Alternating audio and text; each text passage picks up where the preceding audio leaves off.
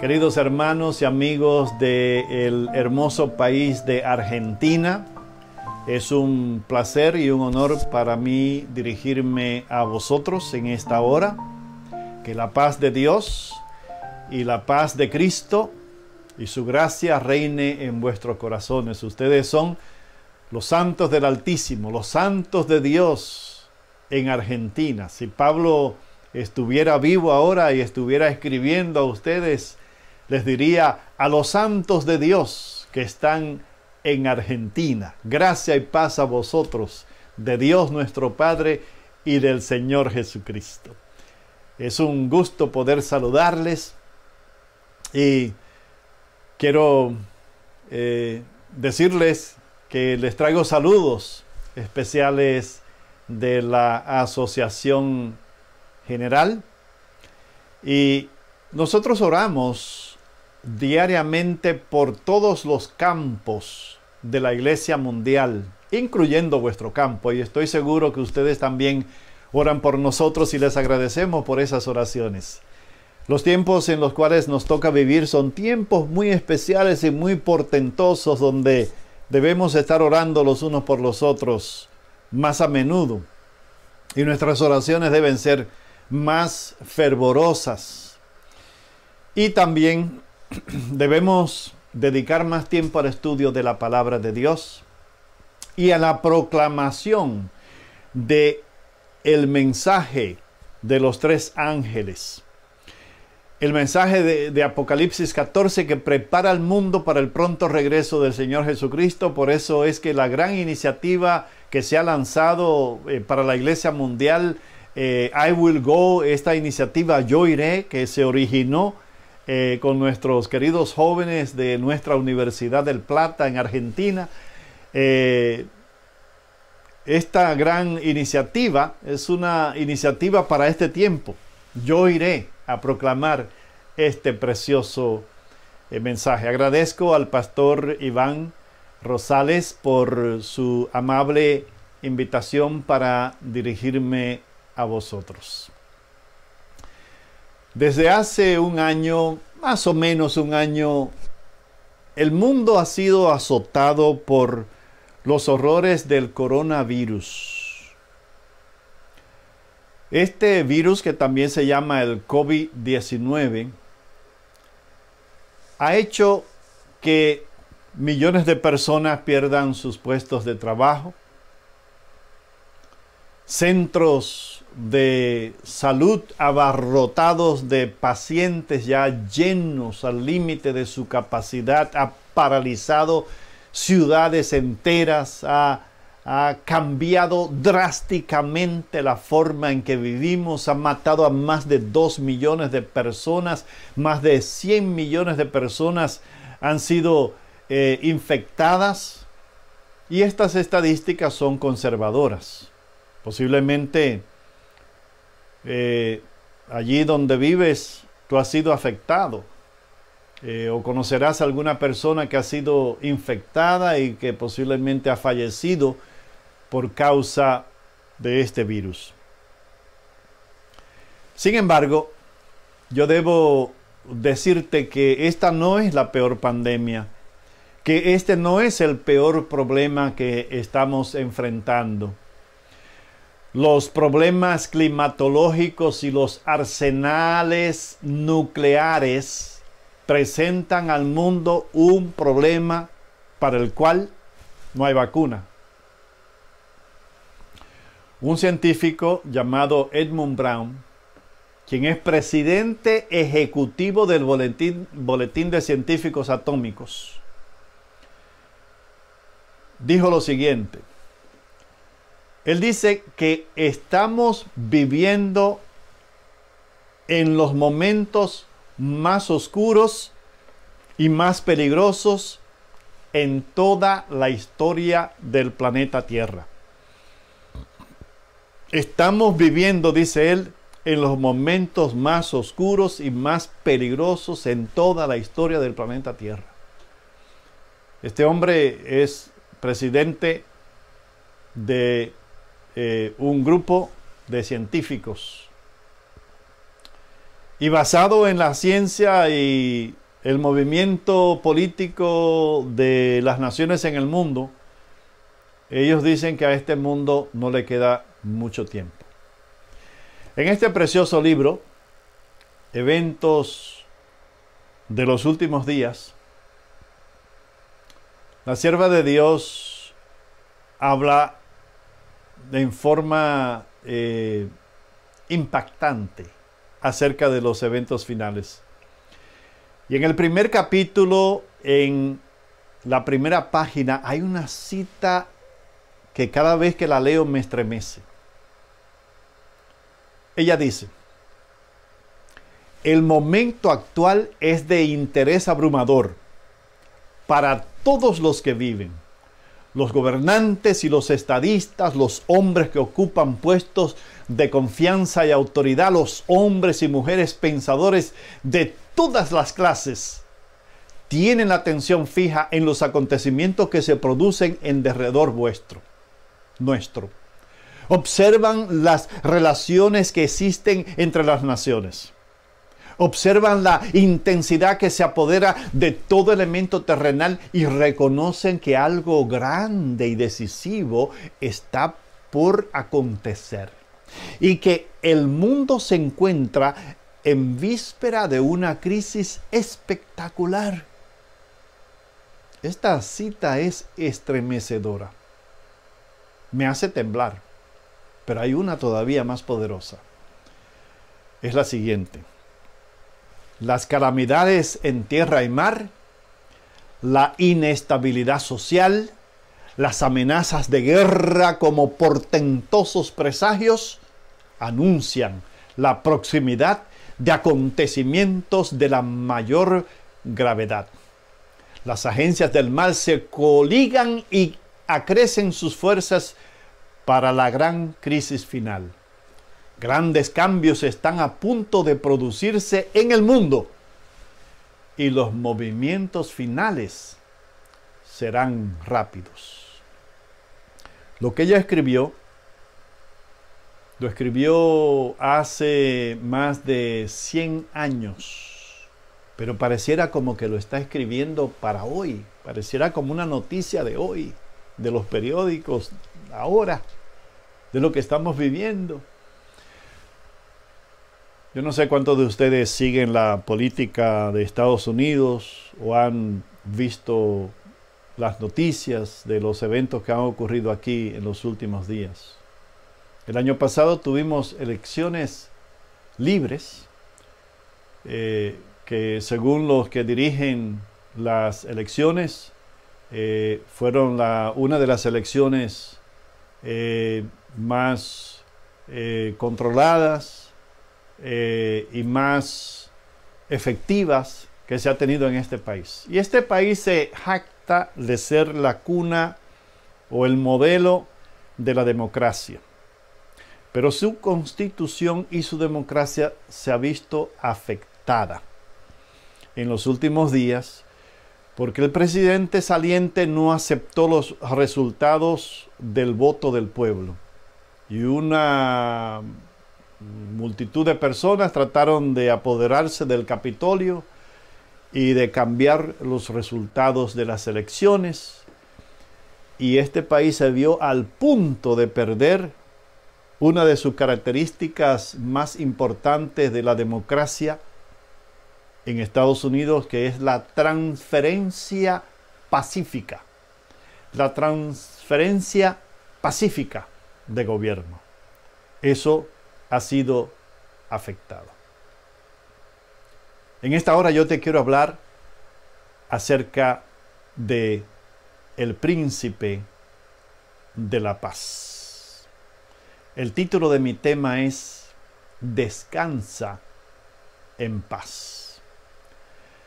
La palabra paz en hebreo es la palabra shalom, que significa un bienestar completo sin que te haga falta nada.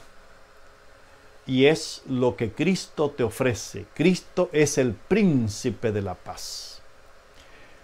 ¿Alguna vez te has preguntado por qué es que cuando alguien muere, la gente siempre dice, que descanse en paz. En los cementerios alrededor del mundo, en las lápidas, en cualquier lugar, tú puedes encontrar estas palabras escritas.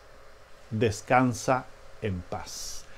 La semana pasada estuve mirando la triste noticia de una señora cuyo marido había, eh, estaba enfermo eh, del COVID-19 y estaba muriendo por causa de la, de la enfermedad y la esposa tratando de consolar, traerle alivio y ánimo a su esposo, le dice a su marido, no te preocupes mi amor, muy pronto estarás descansando en paz.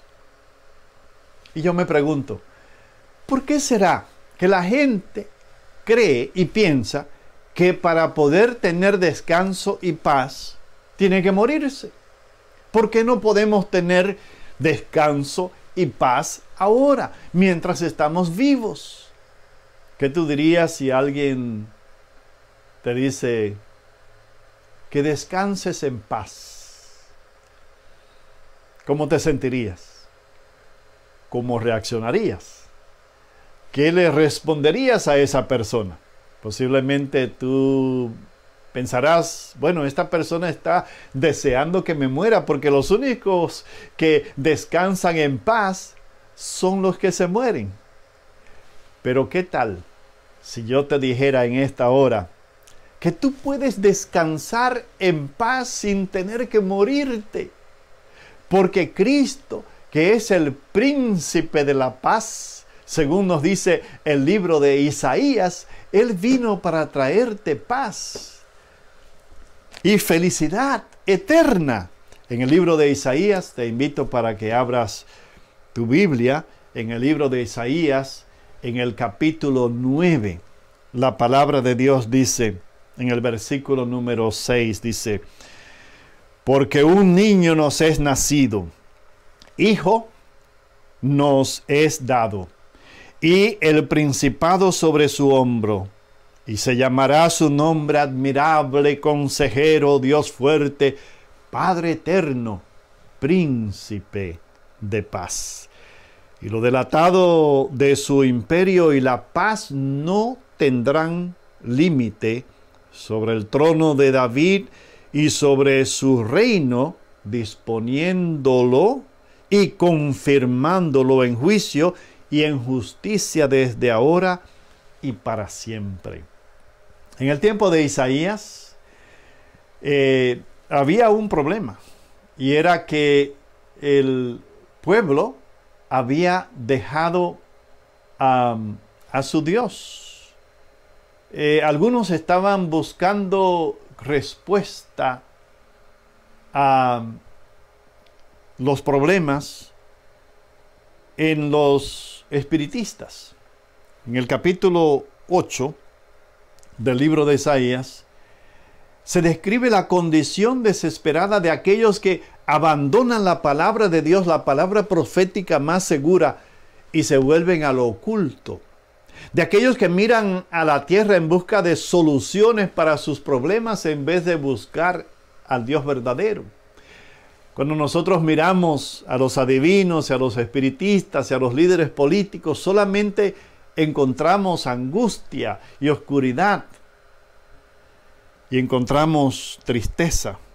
El capítulo 8 termina diciendo lo siguiente, y mirarán a la tierra, y he aquí que van a ver tribulación y tinieblas, oscuridad y angustia, y serán sumidos en las tinieblas. Así termina, termina de una forma muy triste el capítulo 8. Pero el capítulo 9, con una palabra, introduce un cambio. Es una conjunción, en inglés eh, esa es la palabra nevertheless. En español dice más o pero, sin embargo. Esta palabra introduce un contraste, introduce un cambio. Algo viene que es totalmente diferente en este capítulo. Sí, hay tinieblas, hay oscuridad, Sin embargo, viene un cambio. Eh, lo que está diciendo aquí la palabra de Dios es, a pesar de que los tiempos son oscuros y difíciles y son inciertos y desafiantes, se acerca un cambio. A pesar de que estamos viviendo en una pandemia, el cambio viene. Va a haber un cambio porque viene Jesús, el príncipe de la paz, el, y Cristo que vino ya para traernos esa paz. Nos dice, tú puedes tener paz ahora, no tienes que esperar a morirte. Eh, nos dice, no habrá más tristeza para los que estaban angustiados, no habrá más oscuridad para los que viven en las tinieblas. ¿Por qué? Porque ahora tenemos al Mesías, vendrá el Mesías. Y el apóstol San Pablo toma estas palabras, las aplica en el Nuevo Testamento al Señor Jesucristo. El pueblo que andaba en tinieblas ahora vio gran luz. Los que moraban en la oscuridad ahora tienen paz. Esta paz es algo más que la ausencia de conflicto. El príncipe de la paz trae salud y bienestar total, sin que falte nada. Y esta paz fue traída por Jesús. Es la paz que, Jesús trae a tu corazón. Por eso, por eso dice el apóstol San Pablo, justificados pues por la fe. Romanos capítulo 5, versículo 1. Justificados pues por la fe, tenemos paz para con Dios por medio de nuestro Señor Jesucristo. Fue el Señor Jesucristo quien trajo la paz. Él es quien trae paz a tu corazón y Él es quien trae descanso. Por eso dice Mateo 11:28, dice, venid a mí todos los que estáis trabajados y cargados, y yo os haré descansar. ¿Quién es que trae el descanso? Es Cristo. En Cristo Jesús tú puedes tener descanso y tú puedes decirle a la gente, tú no tienes que esperar a morirte para descansar, puedes descansar ahora, solamente tienes que venir a Jesús. Venid a mí todos los que estáis trabajados y cargados y yo os haré descansar. Y, y luego eh, en, en Juan capítulo 14, versículo 27, la palabra de Dios dice allí, la paz os dejo, mi paz os doy no como el mundo la da, yo os la doy. No se turbe vuestro corazón ni tenga miedo. Ahora la gente tiene mucho miedo por causa del coronavirus y por los acontecimientos que estamos observando y que estamos viviendo. Pero tú puedes decirle a la gente, ¿sabes qué, mi querido amigo? Tú puedes tener descanso y puedes tener paz ahora. No tienes que esperar morir a morirte. Tú puedes decirle, a una persona eh, sin ningún problema puedes decirle que descanses en paz. Lo único que tienes que explicarle lo que tú quieres decir para que no piense esa persona que tú estás deseando que él o ella se muera. Podemos tener descanso y paz. Estas son las buenas noticias que nos da el Evangelio del Señor Jesucristo. Pero ¿saben qué? Son buenas noticias, es el Evangelio, el Evangelio significa buenas noticias, pero estas son noticias que la mayoría de la gente no sabe, que la mayoría, mayoría de la gente no conoce. Y es por eso que nosotros en la escuela sabática siempre le decimos a las personas, ¿saben qué? Cuando estudiamos las lecciones, la lección, la guía que estudiamos, la guía de estudio que estudiamos en la escuela sabática, estudiamos un sistema de estudio diario no estudiamos la lección de la escuela sabática como un ejercicio académico. Estudiamos y aprendemos para compartir con la gente. Ahora yo te pregunto, ¿necesita la gente un mensaje de paz? ¿Necesita hoy día la gente este mensaje de paz? La semana pasada el doctor Landes, Peter Landes, quien es el director de salud de la Asociación General, él nos dijo, nos dijo que la principal causa de muerte en los Estados Unidos ahora es el COVID-19. Anteriormente era problemas de ataques del corazón, problemas cardiovasculares. Pero ahora es el COVID-19, es la la principal causa de muerte. Y por supuesto la gente tiene miedo de morir por el virus. Y por eso hay millones de personas que están viviendo con problemas mentales, trastornos mentales por causa del temor de lo que viene. Y debido a esto, muchos se están suicidando. El secretario de las Naciones Unidas dijo que cada 40 segundos, cada 40 segundos, alguien muere por suicidio en el mundo entero. Y en Japón mueren más personas por suicidio que por el COVID-19. Elena G. de White nos dice que estamos viviendo en vísperas del tiempo de angustia y que nos esperan dificultades apenas sospechadas. Eso está en Joyas de los Testimonios 3, página 306. ¿Podemos tener paz ahora? ¿Podemos tener paz ahora? ¿O tenemos que esperar hasta el momento de la muerte? La palabra de Dios en el libro de Colosenses, en el capítulo número 3, te invito para que abras la Biblia en el libro de Colosenses, en el capítulo número 3, palabra de Dios dice lo siguiente. 3.15.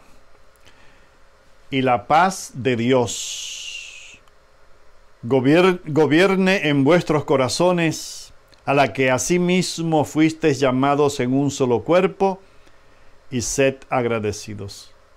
Y la paz de Dios gobierne en vuestros corazones.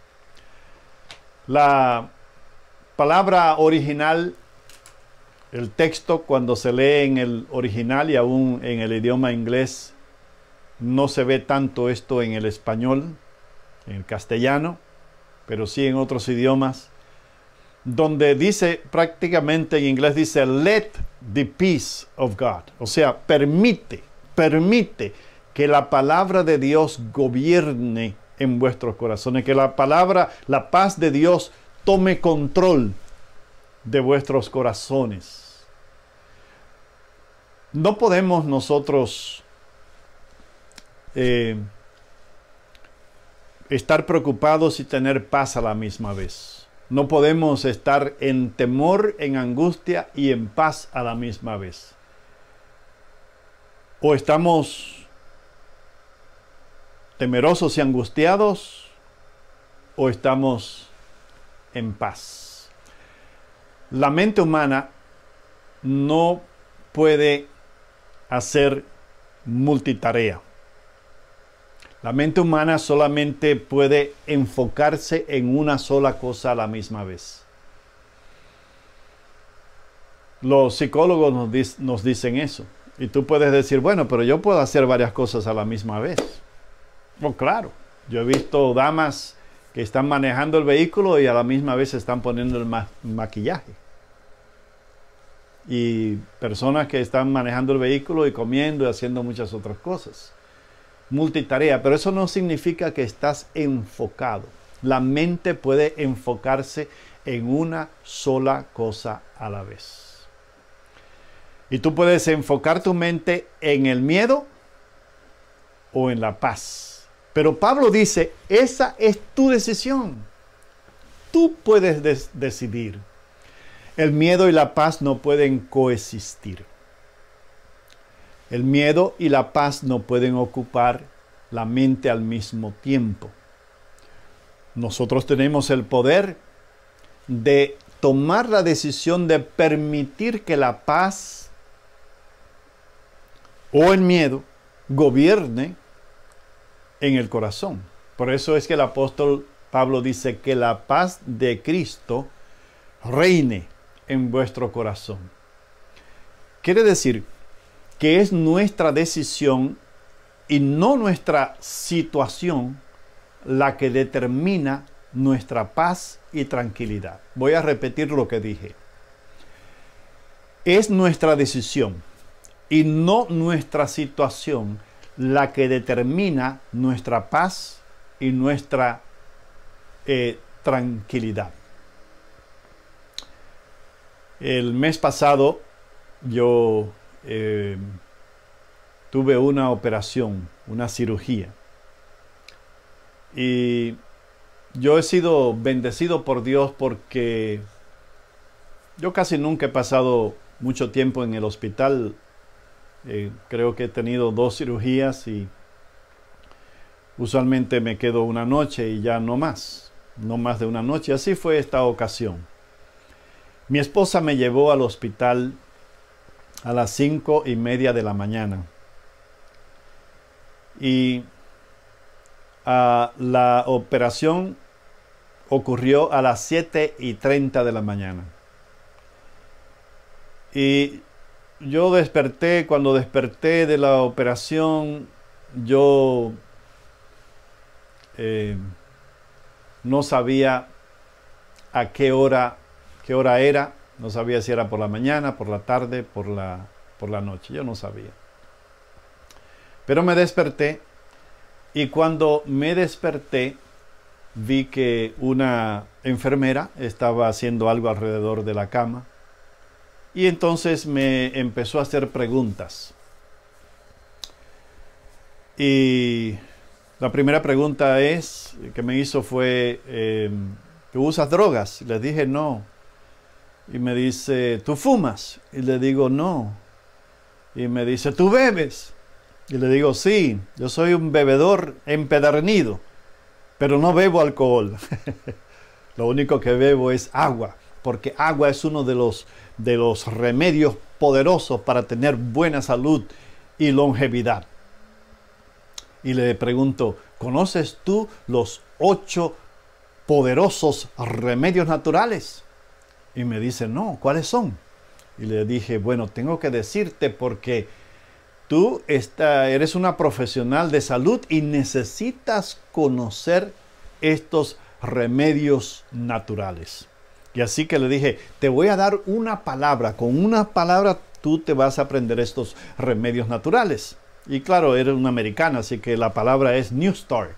Y ahí entonces le hablé de, lo que significa eh, el New Start, de lo, que, de lo que son los ocho remedios naturales. Le hablé de la nutrición, del ejercicio, del agua, del sol, de la temperancia, del aire, del reposo, de la confianza, de la confianza en Dios y, le hice una descripción de cada uno de estos. Y cuando llegué a la confianza en Dios, le dije, mira, aquí yo empecé a compartir textos de la Biblia.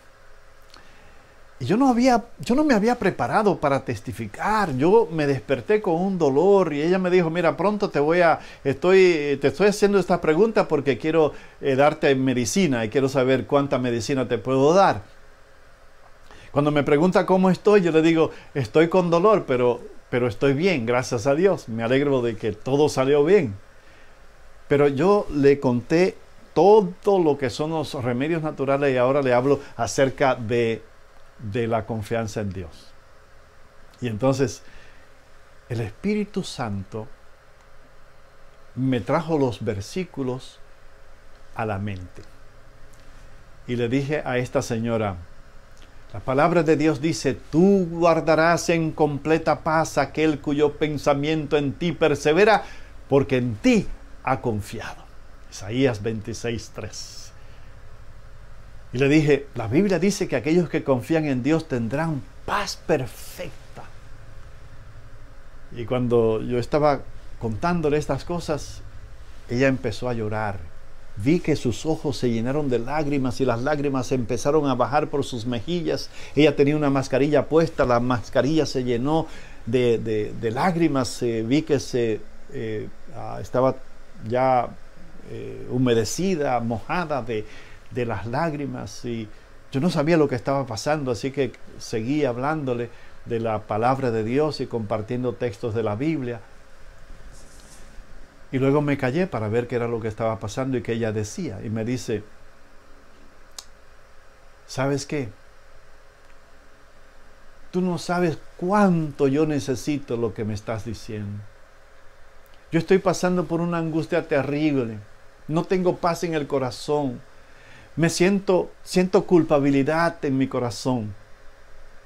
Y me cuenta la historia, me dice, mi esposo murió hace dos semanas. Mi esposo tenía 54 años y era un, un nadador profesional, un atleta profesional. Y murió nadando. Y yo me siento culpable de su muerte.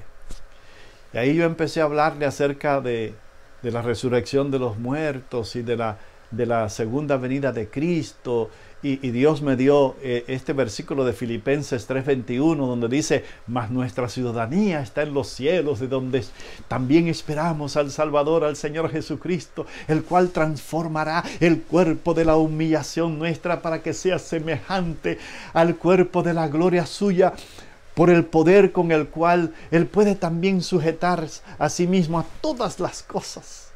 Y le hablé de esa transformación que viene por medio del Señor Jesucristo. Y le, le dije, por eso es que el apóstol San Pablo dice, por nada estéis afanosos si no sean conocidas vuestras peticiones delante de Dios en toda oración y ruego con acción de gracias. Y la paz de Dios que, que, que sobrepasa todo entendimiento, la paz de Dios que no se puede entender, dice, guardará vuestros corazones y vuestros pensamientos en Cristo Jesús. Y mis queridos amigos y hermanos, el Espíritu Santo me fue trayendo esos versículos a la memoria y esta señora, esta señora estaba siendo tocada. Yo vi que estaba siendo tocada. Y entonces pasamos más de una hora, casi una hora, hablando. Y entonces ella me dice, ¿sabe que Esto no es justo. Se supone que yo debo estar cuidándote a ti, atendiéndote a ti, y tú me estás ministrando a mí. Y yo le dije, Ivette, yo creo que Dios me envió aquí con un propósito. Mi cirugía y mi dolor, eso no es lo más importante. Tú eres lo más importante para Dios. Dios me envió aquí para decirte cuánto Dios te ama y cuán importante tú eres para Dios. Y ve, no paraba de llorar. No paraba de llorar. Y yo le decía estas cosas. Tú eres importante para Dios. Para eso Dios me envió aquí, para decirte que Él te ama y que tú eres importante para Él. Y entonces le dije, ve, ¿puedo orar por ti? Y me dijo, sí. Y oré por Ivette. Ella se sintió tan feliz, tan contenta. Luego entró otra enfermera llamada Debbie. Y Debbie me dice, yo no sé qué fue lo que tú le dijiste a Ivette, pero te doy gracias porque ella ha estado sufriendo desde que murió eh, su esposo. Ha estado sufriendo. Y le dije a esta enfermera, ¿quieres saber qué fue lo que yo le dije? Me dice sí. Y empecé también a contarle acerca de los ocho poderosos eh, eh, remedios naturales y les hablé de, compartir, de, confianza en Dios y, todo eso. Y esta enfermera estaba tan contenta que no paraba de abrazarme. Estamos supuestos a, eh, a, guardar distancia social y ella no paraba de abrazarme. Antes de salir del hospital, ella me dio tres abrazos y me dijo, yo, yo quisiera eh, eh, pedirle al, al, doctor, a tu doctor que te deje aquí dos o tres días más, porque lo que tú estás compartiendo con nosotros, lo que has compartido conmigo y con Ibe, eso lo necesitamos todos aquí. Cuando yo escuché esto y tuve esta experiencia en el hospital, yo me di cuenta que la gente hoy día está más dispuesta a escuchar la palabra de Dios que nunca antes. Esta experiencia me indica que las personas tienen el corazón dispuesto a recibir la palabra de Dios. La cosecha está lista. Ya todo está listo. Cristo viene pronto. Y Dios nos envió una iniciativa titulada I Will Go Gracias a Dios por esos jóvenes del colegio, nuestro colegio en Argentina, del Plata, Universidad del Plata. Gracias a Dios, porque Dios los inspiró a ellos, los escogió para darle este mensaje al mundo entero. El mensaje de yo iré. Y Dios te está llamando a ti. Tú no tienes que tener un, un don especial para compartir. La idea de que una persona tiene que tener un don espiritual especial para compartir el mensaje, esa idea no viene de Dios, no viene de Dios. Para compartir a Cristo solamente necesitas dos cosas. Tener un corazón lleno de amor por Dios y tener el corazón lleno de amor por los demás. Elena G. de White dice que cuando los discípulos recibieron el Espíritu Santo, estaban llenos de amor por Dios y por los demás, y por eso pudieron predicar el Evangelio con poder al mundo entero. Dios te llama a ti, mi querido amigo, mi querido hermano, que me escucha. Dios te llama y te dice, entrega tu vida a mí hoy. Ven a mí y yo te voy a dar paz, te voy a dar descanso.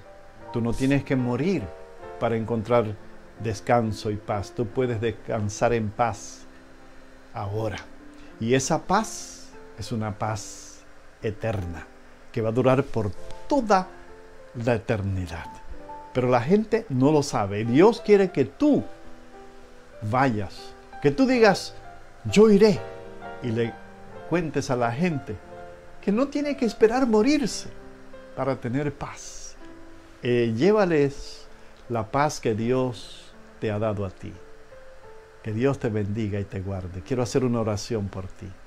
Querido Dios que, que estás en el cielo, quiero pedir por todos mis hermanos y amigos en Argentina, que tú les guardes, que tú les bendigas, que tú les ayudes y que todos junto contigo podamos decir, I will go, yo iré, y podamos ir y enseñarle a la gente que no tienen que morir para descansar en paz, que ahora podemos tener paz y tranquilidad y descanso en Cristo Jesús. En su nombre te lo pedimos. Amén. Amén.